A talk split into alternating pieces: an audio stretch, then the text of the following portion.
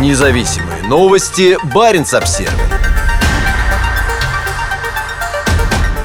Баренцевом море открыто крупнейшее в этом году месторождение газа. Это подарок к Рождеству, заявил вице-президент по разведке компании War Energy Александра Барберис после открытия крупнейшего в этом году месторождения на норвежском шельфе. Предполагаемые извлекаемые запасы месторождения составляют от 9 до 21 миллиарда стандартных кубических метров, объявила нефтяная компания в канун Рождества. Месторождение Лупа находится в районе месторождения Голиаф в западной части Баренцева моря, где War Energy добывает нефть с 2017 года. Здесь расположена самая северная плавучая платформа не только на норвежском континентальном шельфе, но и в мире. Открытие месторождения Лупа еще больше укрепляет наши позиции на севере, заявил Руне Олдервол из War Energy, которая принадлежит итальянской ENI и норвежской Hightech Vision. По словам Олдервола, открытие нового крупного газового месторождения может послужить еще одним шагом к созданию в Баренцевом море дополнительной газовой инфраструктуры. Половина доли в лицензионном участке, на котором открыто месторождение, принадлежит Эйкер BP. Для освоения месторождения сложность представляет отсутствие инфраструктуры для транспортировки газа. На сегодняшний день единственным получателем газа, добываемого в Баренцевом море, является СПГ-завод в Хаммерфесте, принадлежащий компании компании «Эквинор».